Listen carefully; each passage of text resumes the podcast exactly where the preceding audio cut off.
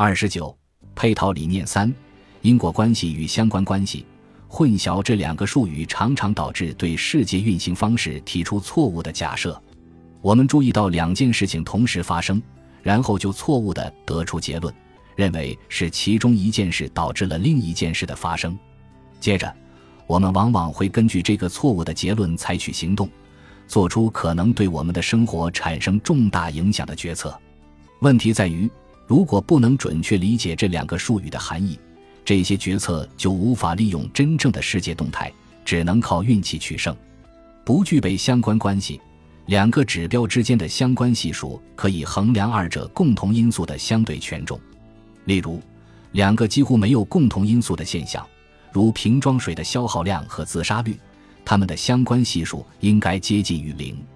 也就是说，如果我们观察世界上所有的国家，并绘制出某一特定年份的自杀率与人均瓶装水消耗量的点状图，图上将显示二者之间完全没有规律可言，完美的相关关系。相反，有些指标则完全依赖于同一因素。一个很好的例子就是温度。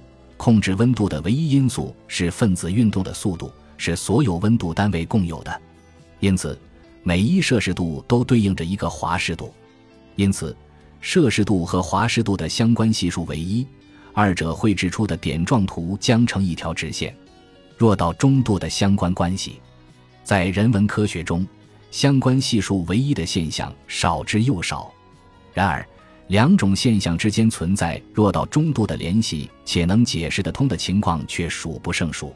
比如，身高和体重之间的相关系数会落在零至一的区间。事实上。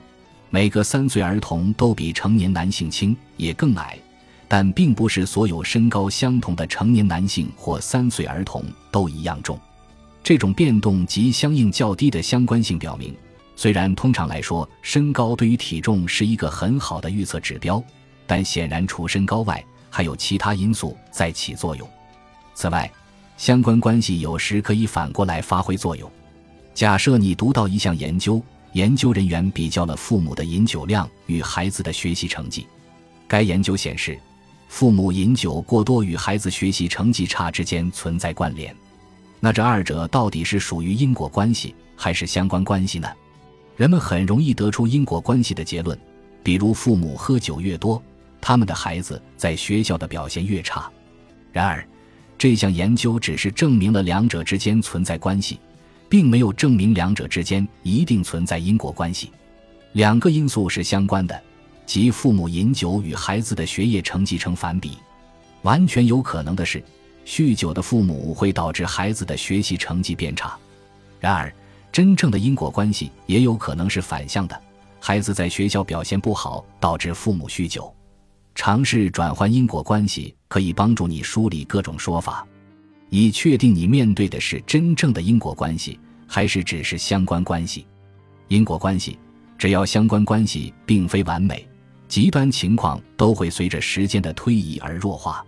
不管是否采取额外的行动，最好的情况总会慢慢变糟，而最坏的情况也总会慢慢变好。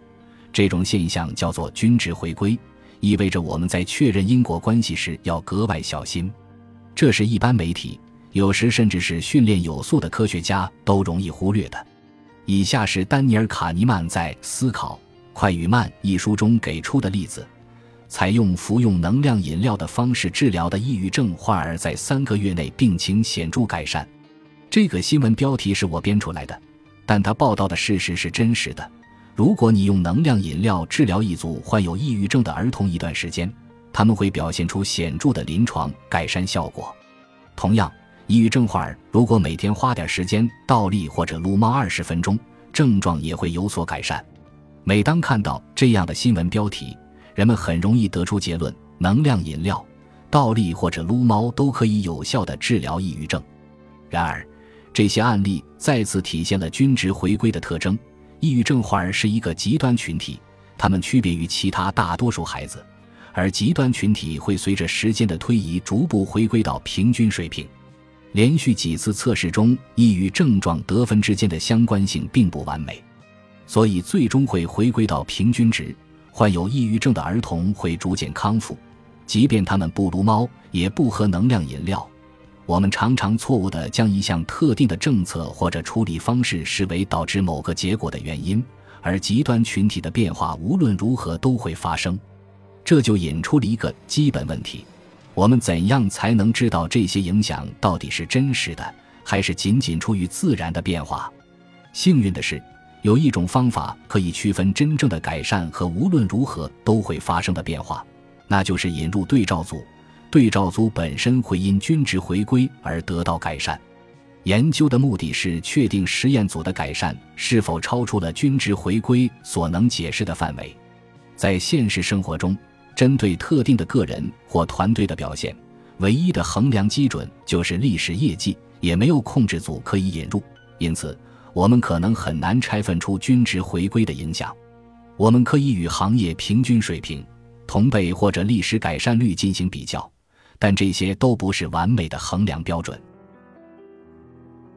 本集播放完毕，感谢您的收听，喜欢请订阅加关注，主页有更多精彩内容。